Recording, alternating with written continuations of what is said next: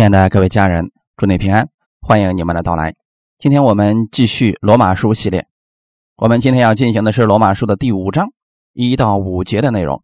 我们分享的题目叫“因信称义带来了什么”。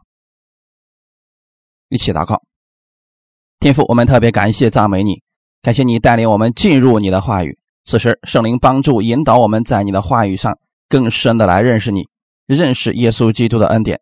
给我们智慧，在生活当中使用这些话语，成为我们随时的帮助。祝福来寻求你的每一个弟兄姊妹。祝福以下的这段时间，奉主耶稣基督的名祷告，阿门。罗马书第五章一到五节，我们既因信称义，就借着我们的主耶稣基督得与神相合。我们又借着他因信得进入现在所占的这恩典中。并且欢欢喜喜盼望神的荣耀。不单如此，就是在患难中也是欢欢喜喜的，因为知道患难生忍耐，忍耐生老练，老练生盼望，盼望不至于羞耻。因为神所赐给我们的圣灵，将神的爱浇灌在我们心里。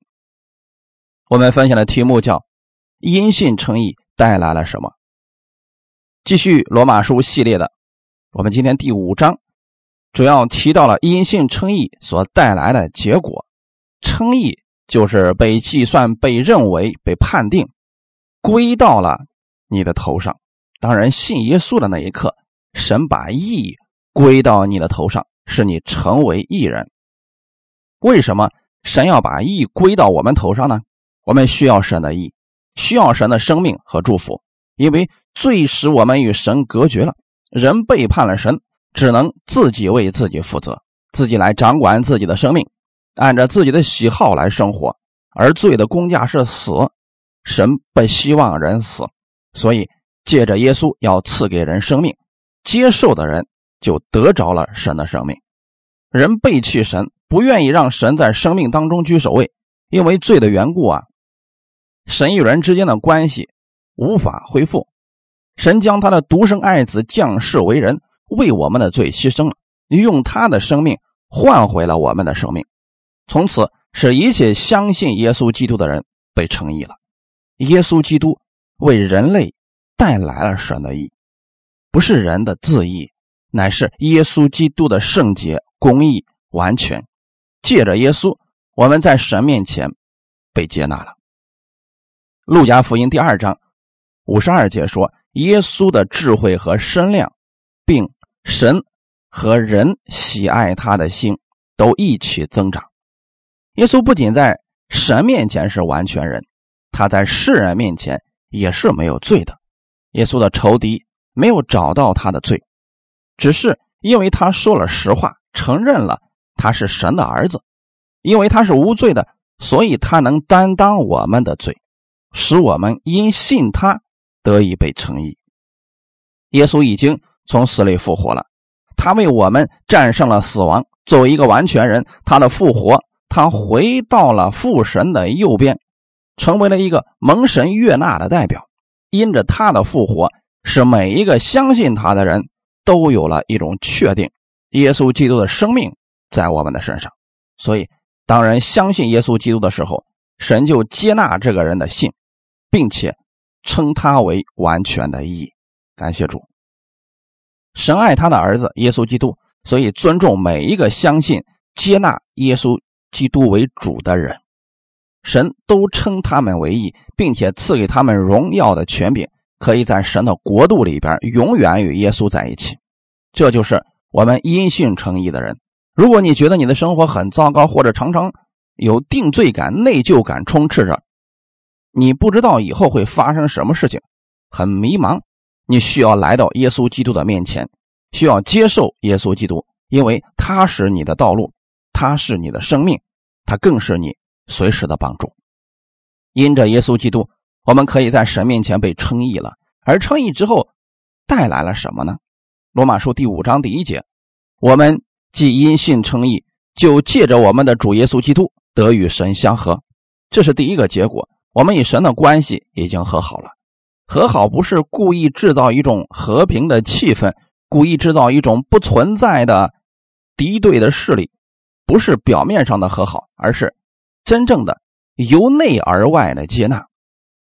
我们已经与神和好了，已经被神完全的接纳了。阿门。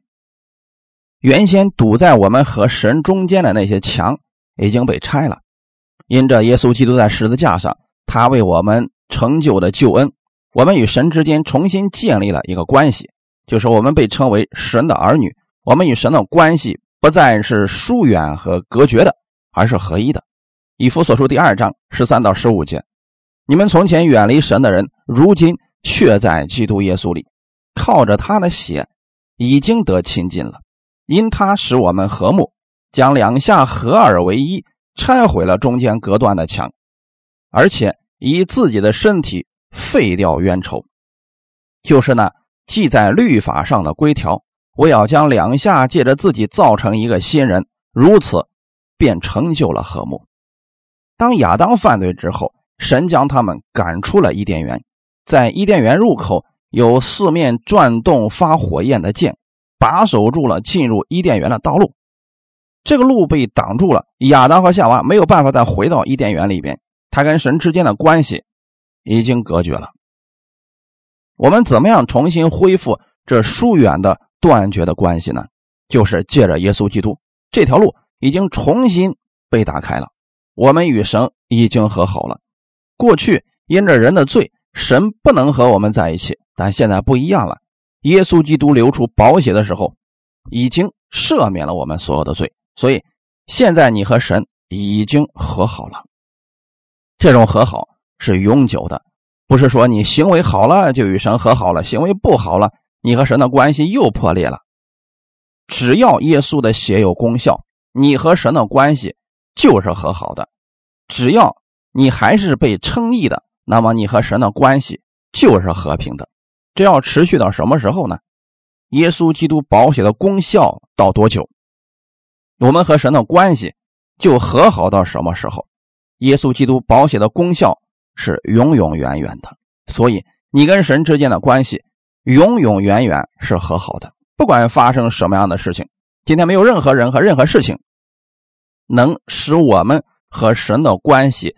再次破裂了，因为是耶稣用他的生命所赎买回来的。还有就是你已经被神接纳了。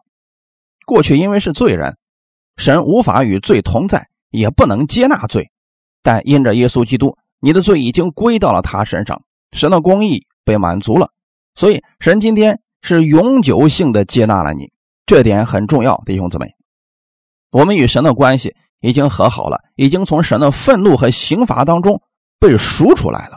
过去的时候，神的愤怒常在人们的身上，因为人们活在罪中，神又不能对罪睁一只眼闭一只眼，不能与罪同在，也不能把有罪看为无罪，神只能对罪进行审判，这就是神的公义。耶稣在十字架上死的时候，他喊道：“我的神，我的神，你为什么离弃我？”因为那个时候，神所有的愤怒都归到了耶稣身上。耶稣承担着你一生所有的罪，神的愤怒都发到了耶稣的身上。正是这样，愤怒的火全部归到了耶稣身上，所以神今天不再向你发怒，他不再刑罚你，因为你的罪过已经被耶稣担当了。早在两千年前，十字架上的耶稣已经全部担当了这一点。一定要明白，神不是降低了他的标准，他仍然执行了自己绝对的公义和圣洁，只是执行在了耶稣的身上。所以神不能再执行在你的身上，一罪不能惩罚两次，这很重要。要记得一件事情：神不再向你发怒，神不再刑罚你，你已经蒙神的喜悦了。而你蒙神喜悦的条件和原因。不是因为你做了什么，而是因为你信了什么，弟兄姊妹，你信的是什么呢？你信的是耶稣基督已经为你的罪付上了代价，耶稣基督是被神所喜悦的，所以你也是被神所喜悦的。今天神喜悦你，是因为耶稣的缘故，而不是因为你行为的缘故。如果你靠着自己的行为，太难被神喜悦了，因为人的行为。多数的情况下是糟糕的，我们总是惹神发怒的，无论他是什么样的一个人。神不是根据你的行为喜悦你，而是因为你的身上披着耶稣基督的衣袍，耶稣基督的生命在你里面。神看的不是你这个人怎么样，而是你里面耶稣基督，因着耶稣赐福于你。旧约的时候，当人犯了罪，人要牵着一只羊来到祭司面前，祭司所检查的不是这个人身上有多少罪，他检查的是祭物。祭物只要是毫无瑕疵的，只要是符合标准的，祭物替那个人死了，那个人就无罪了。在新约之下，耶稣就是我们的赎罪祭。所以，神不看你的行为如何，看的是耶稣基督，因为耶稣基督是无罪的，是公义的，是被神所悦纳的。你也是被神所悦纳的，不是根据你的行为，而是因为耶稣基督，所以你因信被神悦纳了。不要再用你的行为去夸主啊！我读了二十章圣经，祷告了四个小时了，你应该赐福于我，成就我的祷告。神喜悦你，成就你的祷告。绝对不是因着你的好行为，而是因为耶稣基督的缘故。你与神和好，你已经在神的平安当中了。过去的时候，我们常常在不平安当中。人在律法下靠的是自己，不知道什么时候就得罪神了。在律法之下的人很害怕罪没有认完，很害怕一不小心又得罪了神。神不听他的祷告，神管教他，神刑罚他，会很恐惧。约翰福音十四章二十七节：“我留下平安给你们，我将我的平安赐给你们。我所赐的不像世人所赐的，你们心里不要忧愁，也不要胆怯。我们与神和好的根源，正是因为耶稣基督的缘故，他还清了人的罪，人才能与神和好。当我们在基督里的时候，我们就拥有了神的平安。无论在任何时间、任何地方，我们祷告。”神必会垂听我们的祈求。以弗所书第二章十四到十五节，他在十字架上所流的血成就了和平，因他使我们和睦，将两下合二为一，拆毁了中间隔断的墙，而且以自己的身体废掉冤仇，就是那记在律法上的规条，我要将两下借着自己成造成一个新人，如此便成就了和睦。因耶稣流血牺牲，我们与神和平了，和睦了，所有隔断的墙都被拆毁了。耶稣完成了神要的公义，成全了律法。我们在基督里成为了一个新人，身上披着基督的义，因此天父看我们如同基督一样。还有格罗西书第一章二十节，既然借着他在十字架上所流的血成就了和平。便借着他叫万有，无论是地上的、天上的，都与自己和好了。在天上的是谁呢？神。在地上的是谁呢？我们。耶稣在我们与神的中间，成为了和睦祭、挽回祭。我们与神和好的缘由，正是在因信称义。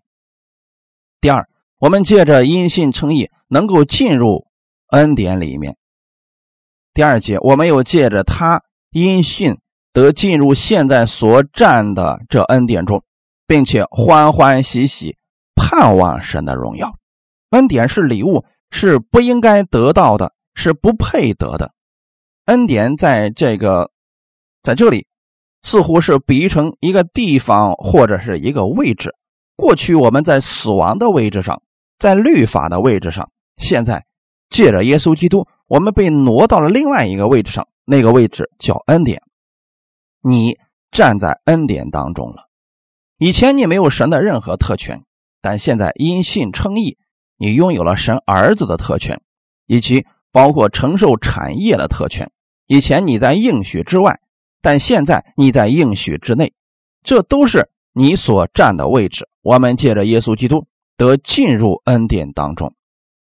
进入的意思。在原文当中提到，就像一个许可证一样，被带到、被迁入、被引荐，你已经进入到了恩典当中，而且你可以随时来到天父的面前。这是你们身上已经拥有的一种特权，你站在恩典当中了。耶稣基督领着你走在了神的前面。以前你自己没有办法来到神面前。现在神不单愿意接待你，还乐意赐福于你，成就你的祷告。约翰福音第十章第九节：“我就是门，凡从我进来的，必然得救，并且出入得草吃。”对于一个羊来说，什么是最幸福的呢？就是有健康、新鲜的草可以吃。我们什么时候最幸福呢？就是你能来到那造你的主面前，并且。已经被他悦纳了，这是世界上任何一种物质都无法满足的，因为它是你一切供应的源头。我们到那里是去得草吃的。哈利路亚。以弗所书第二章十三节：你们从前是远离神的人，如今却在耶稣基督里靠着他的血已经得亲近了。以前我们和神之间隔着很多东西，比如说。罪，但现在不一样了。如今你在基督耶稣里面，借着他的血，你已经能够和神亲近了。因为我们两下借着他，被一位圣灵所感，得以进到父面前，是不是很重要呢？你怎么来到神面前呢？借着耶稣基督的血，被圣灵所感，领到了天父的面前。感谢赞美主，这是一个许可证。你已经拿到了这个许可证，怎么拿到了呢？因信称义，因信称义的结果是，你可以站在恩典当中，你可以站在神面前，随时来到神的面前向他祷告，向他来诉说你一切的事情。哈利路亚，是不是很喜乐呢？你能够站在这恩典当中，还意味着什么呢？无论你到哪里去，圣灵都不会离开你了。会追随着你，你去哪里，祝福就跟到哪里。不像以前，是人自己追着祝福。以前是想尽办法去追求财富，结果还是追不着。现在反过来了，你在这里，这些祝福会临到你身上，因为耶稣跟你在一起了，因为圣灵与你同在了，因为你是神的儿女，所以世界上所有的祝福来追随你，只要你。跟随耶稣就可以了。我们不是祈求神除去我们的羞耻，除去我们的罪孽，这个事情已经完成了。耶稣已经除去了你的罪，这样你就拥有了信心了，你就能够坦然无惧的站在神的面前，并且后面还提到说，当你站在恩典当中的时候，能够欢欢喜喜盼望神的荣耀。这又是什么意思呢？你可以。凡事都盼望神的荣耀，这就是我们因信称义所带来的结果。你就是祝福，无论你往哪里去，神都会赐福给你，并且你能够成为别人的祝福。世人在你的身上能够看到神的大能、神的荣耀。因信诚义带来的第三个结果是盼望。圣经的盼望不是世人所理解的希望。很多人在做生意的时候，希望能够赚钱。但是，不能因为你有这个希望就一定会赚钱。但是我们不一样，我们的信是有根基的，我们的盼望不是在人的身上，在耶稣基督的话语之上。所以世人的希望只是一个美好的憧憬，不一定实现的。但你不一样，你的盼望是有确据的，因为这是神的应许，所以你会欢欢喜喜的。因为你确定神的荣耀会在你的生活中彰显。一开始的时候，我们都失去了神的荣耀，因为世人都犯了罪，亏去了神的荣耀。亚当被造的时候，他身上充满了神的荣耀能力。很多人就问：亚当和夏娃吃了分别善恶树上的果子之后啊，发现自己赤身露体的，之前他们为什么看不见呢？那个时候啊，亚当和夏娃的身上。透着荣耀的光。有一次，耶稣在变相山上全身发光，也就是说，亚当荣耀没有失去的时候，他根本不需要穿动物的皮子或者无花果树的叶子。神给他的是永久的荣耀。只是后来的时候啊，他失去了这个能力，失去了荣耀。一开始他们管理万物的时候，用的不是别的，用的是口中所出的话语，因为。神就给了他们这个能力和权柄。当后来这一切都失去的时候，今天人想要鸟在自己的屋里边，必须用笼子把它圈起来，因为不圈它就飞走了。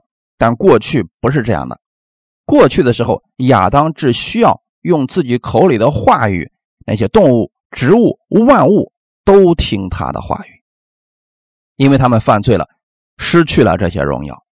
但借着耶稣基督，这个荣耀又重新被恢复了。我们看到耶稣很多次都是用话语医治了病人，用他口中所出的话语行了很多的神迹。今天耶稣把这个能力给了你，你要对神的话语有正确的盼望。要知道，今天神已经借着耶稣基督赐给你祝福和权柄，我们要欢欢喜喜盼望神的荣耀。并且，无论在任何情况之下，都应该有这样的盼望，这叫做圣经式的盼望。当你向神来祷告的时候，首先要确定一个事情：神会垂听你的祷告。有很多人还不明白这个事情，觉得我行为比较好了，神能垂听我的祷告吧？今天我把所有的罪都认完了，所以他能垂听我的祷告吧？其实不是这样的。如果你对神认识错误，怎么会有信心呢？圣经告诉我们：你们寻求神的人，首先要相信神能赏赐那寻求他的人。这个太重要了。就是你去寻求神之前，你首先心里要有个确据：神愿意赏赐给你。如果你都不确定，心里是害怕的，怎么会有信心呢？怎么会每次带着盼望去见他呢？知道无论多少次你去寻求他，他都能给你成就你的盼望是喜乐的。所以这里边说欢欢喜喜盼望神的荣耀，神是喜悦你向他祷告的。人为什么不喜欢祷告呢？因为觉得像一个功课，这是必须要做的。如果不做的话，神就不高兴。要是这样的话，你怎么会有信心呢？这样的压力之下，人不愿意去祷告的。你要是知道。神已经喜悦你了，所以你愿意跟他交流，愿意亲近他，而且你每次亲近他的时候，你会更喜乐。这个盼望会给你带来信心，你会在凡事上愿意告诉神，愿意跟他诉说你的一切。感谢主。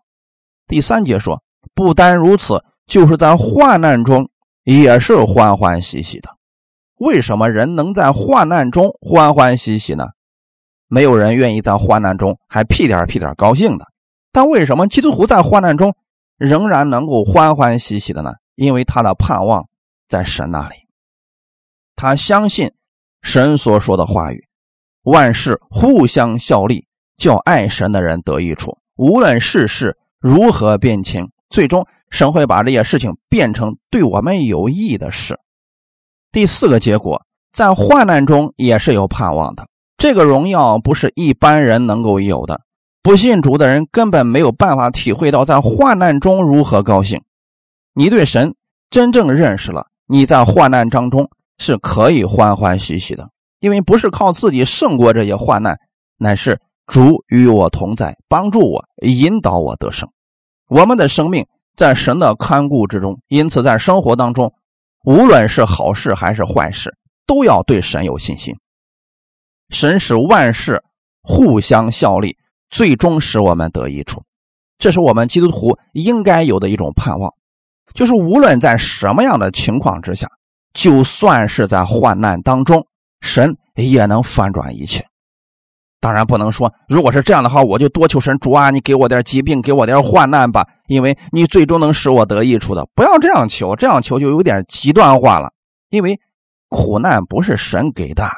但神可以借着苦难造就我们的品格，扩张我们的器皿，使我们承受更大的祝福。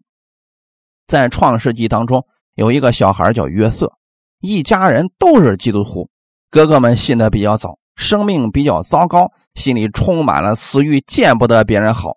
他父亲太爱这个孩子了，而这个孩子呢，什么也不用干，天天临到恩典，所以他的哥哥们就嫉妒他，就生气，最后。他自己的亲哥哥把他卖到了埃及，这种情况之下，他的心里该有多痛苦啊！这是一种患难，但在这样的患难之下，约瑟没有自暴自弃，仍然坚定的仰望神，依靠神。弟兄姊妹看到了吗？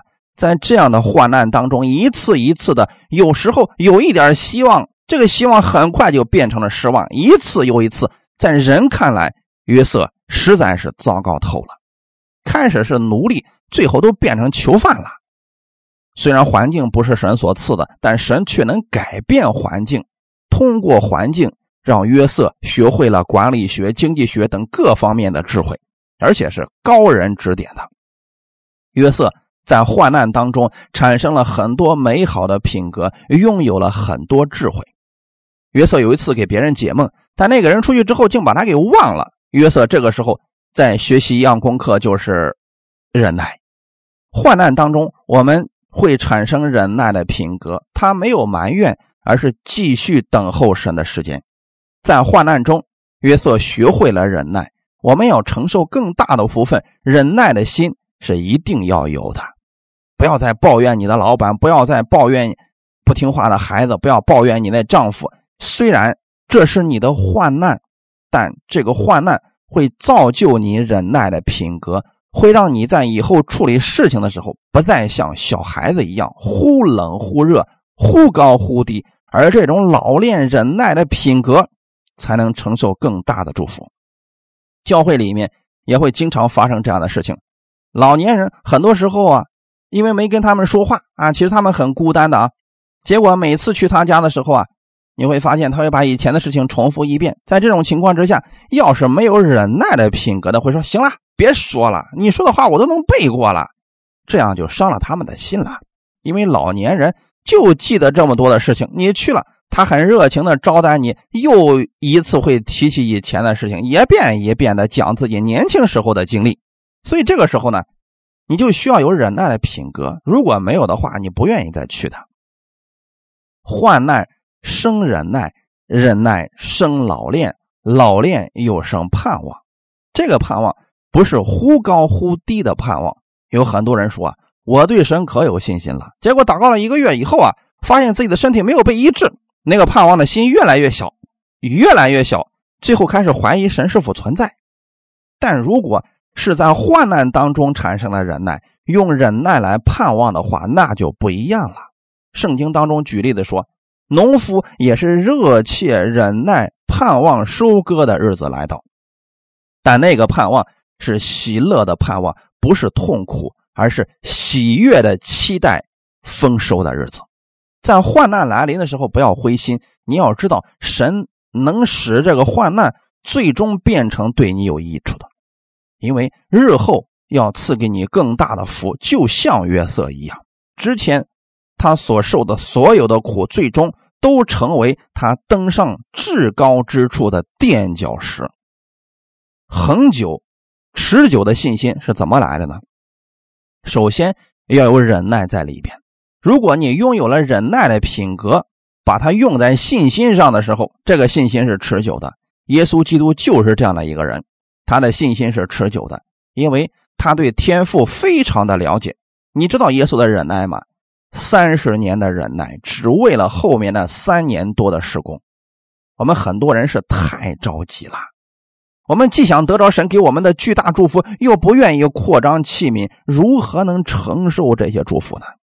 如果器皿不扩大，给了再多也存留不下来呀。有些人说：“主啊，我希望你给我一个亿。”如果今天你没有忍耐心，没有智慧，这一个亿到你手里边，最终会害了你。老练在原文当中指的是德行正直，经得住考验，这是一种品格啊。在生活当中的各样事，你都能看得平淡，所以保罗真的做到了。他说：“无论我贫穷的时候、富足的时候、饥饿的时候、饱足的时候，我都学会了知足，因为。”我知道怎么样处这些环境了。很多人处富足行，处贫穷不行；处饱足行，处饥饿不行。其实我们里边缺乏这样的品格。保罗这样的品格也不是一天产生的，他的生命当中和生活当中确实有很多患难出现了。这些患难虽然看起来是不好的，但保罗说。或生或死，我都是主的人。这样的信心真是太大了。这样持久的信心、持久的盼望，是经过很多患难所产生的忍耐，忍耐产生的品格。感谢主，一个称义的人，经过患难之后，就变得更加坚强了。虽然我们不喜欢患难，但经过患难以后，使我们成为了精兵。比如说，以前的时候，我们遇到一点小事就发火，你遇到了一个老板，你没有办法向他发火，他老是压着你。最终的时候，你发现，在这样的环境当中，你竟然不发火了。其实，你已经胜过了坏脾气。老练生盼望，什么叫做圣经式的盼望呢？是指有把握的期待，有确据的等待，有肯定的愿望，有保证的信靠，有。知识的相信，所以我简单跟大家分享一下，我们的盼望是有把握的，跟世人的盼望不一样。圣经上说，盼望不至于羞耻，因为是神的盼望。你对神有盼望，你最终不会羞耻的。还有就是有确据的等待，我们今天的等待是有确据的，是由圣经的话语在支撑着我们这个盼望的。因为圣经有很多应许在我们身上是。等待着收割的日子来到，然后我们就看这个结果就可以了。今天许多人还在等待当中，但是千万不要灰心，因为当收割的日子来到的时候，你的这个盼望一定不会羞耻的。这是神的盼望，是圣经式的盼望，有肯定的愿望。我们所愿望的，圣经说有很多种。神希望我们得到那一个祝福，神期望亚伯拉罕的祝福临到我们的身上，所以我们是。有肯定的盼望，比如说你在神面前求医治的时候，你一定要肯定相信神是愿意医治我的，带着这个盼望，带着这个肯定的盼望不动摇，有保证的信靠。我们为什么信靠神呢？因为神对我们所说的话语，圣经上说了，无论有多少，在基督里面都是阿门的，意思是有保证的。神的应许绝对不会虚空，绝对不会归于无用，因为神过去一直在做这样的事情，今天神还在这样做事。如果你是创世纪当中的约瑟，在你刚被哥哥卖了以后，神告诉你，再过十五年，你就能登上埃及宰相的位置，但是中间要经过一些患难。请问你能不能喜乐的来看这些患难呢？你说这太容易了。太好办了呀！十五年，我咬着牙也能挺过去。过了十五年之后，就能登上全球最强大的那个国，一人之下，万人之上的位置，呼风唤雨，无所不能。想想这个事儿，是不是还挺喜乐的呢？所以，尽管你被人诬陷，你说没关系，迟早会过去的；尽管你下到监里边，别人把你给忘了，你说没关系，很快时间就到了呀。你知道结局了，才能有这样的喜乐，你才不会羞愧。耶稣已经把结局告诉了我们了。圣经上说：“你在基督里边所受的苦、所做的功，没有一件是徒劳的。神将来都要给你赏赐的。等你见到耶稣基督的那一刻，神给你冠冕、赏赐、荣耀，你都看见了，那为什么还要埋怨呢？就像约伯一样，如果一开始他知道自己后面的那个境况，他不会去埋怨，不会咒诅自己的生日。今天你已经知道了。”耶稣已经把你将要得的事情、将要得的冠冕都告诉你了，都写在圣经上面，所以你不该灰心，要带着这个盼望的。耶稣就是带着这样的盼望上十字架，忍受各样的苦难。希伯来书十一章说，当耶稣看到前面极重无比的荣耀的时候，就轻看了羞辱。耶稣在受鞭伤的时候是没有怨言的。他知道自己所做的会给神的儿女们带来多么大的释放，他知道自己心里面所受的煎熬和刑罚会给他们带来永久的平安。那现在所受的苦又算得了什么呢？所以，你一定要在圣经上建立正确的盼望。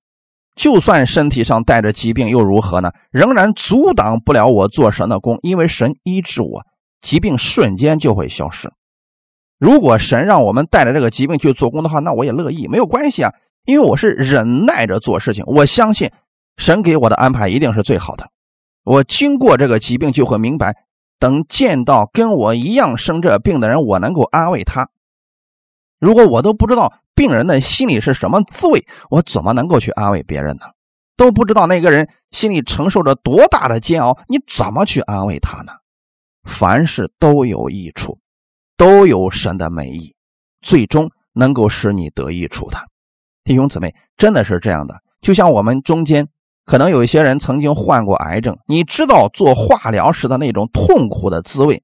有这样疾病的时候，你遇到这样的人，你能够安慰他；而没得过这病的人，他没有办法安慰，因为他不知道那个过程，不知道那里边忍受什么样的痛苦。但是你跟他说的时候，你告诉他：“姊妹弟兄，不要害怕，过去我也做过这样的化疗，我靠着神胜过去的，那些副作用不会再出现了，因为我经历过了，我对别人的安慰。”是有功效的，这是我作为例子来讲的啊，所以不要故意祷告求神给你癌症，然后让你体验一下化疗。我想告诉弟兄姊妹的是，盼望最终不至于羞耻，因为神使万事互相效力，最终使你得益处。为什么你能有这样的盼望呢？第五节，第五，神的爱在你的里边，因信称义之后。圣灵住在你的里边，因为所赐的圣灵将神的爱浇灌在你心里边。当你信耶稣的时候，圣灵不做别的事情，每天不断的向你倒一样东西，就是神的爱。很多时候我们忘记了说主啊，我现在在疾病当中，你是不是不爱我了呢？这个时候圣灵来告诉你，把神的爱倒下去，让你重新认识神的爱。过了两天又忘了，等你到教会的时候。台上的人给你讲神有多么的爱你，圣灵把神的爱从你身上倒下去，让你再次经历神的爱。如果你觉得很软弱，我建议你多听道，因为这个时候你给圣灵机会，让他来教一教你的心，他教给你的一定不是定罪。以后我会给弟兄姊妹分享，圣灵不是定你的罪。今天很多人搞错了。以为圣灵来是要光照人的罪，圣灵不做这个事情，圣灵只做一件事情，就是提醒你在基督里你已经因信称义了，提醒你今天你被神所爱了，要把神的爱浇灌在你心里边，不断的在你里边浇灌。当你明白神有多爱你的时候，你的这个盼望是不会失望的。神使万事互相效力，神的爱一直浇灌在你的心里边。当你明白这个之后，你就无怨无悔了。小孩子刚学走路的时候，妈妈在后面抡着他的衣角走，刚走了一两步，能够站住的时候，他妈妈一放手，结果孩子摔到地上，孩子开始哭，说：“你为什么要放手呢？你不放手的话，我是不会摔倒的。”但如果这个孩子明白了，今天他父母的放手是为了让他早一日站立起来，独立行走，这是爱。不是恨，所以神的爱在你身上，圣灵总是告诉你神有多爱你，神会改变你的这个环境，最终使你得益处。因为神爱你，就这么简单，弟兄姊妹，你一定要记得，无论我们分享了多少，你要把神的话语记在心里边。第一件事情，因信称义之后，神使万事互相效力，最终使你得益处。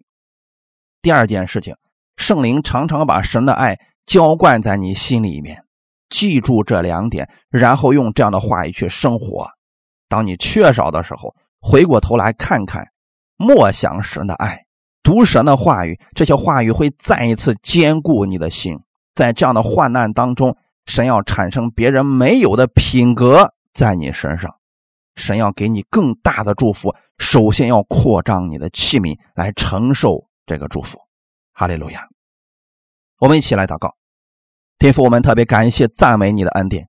因信称义不是一句话，因信称义之后，给我们带来了很多的益处。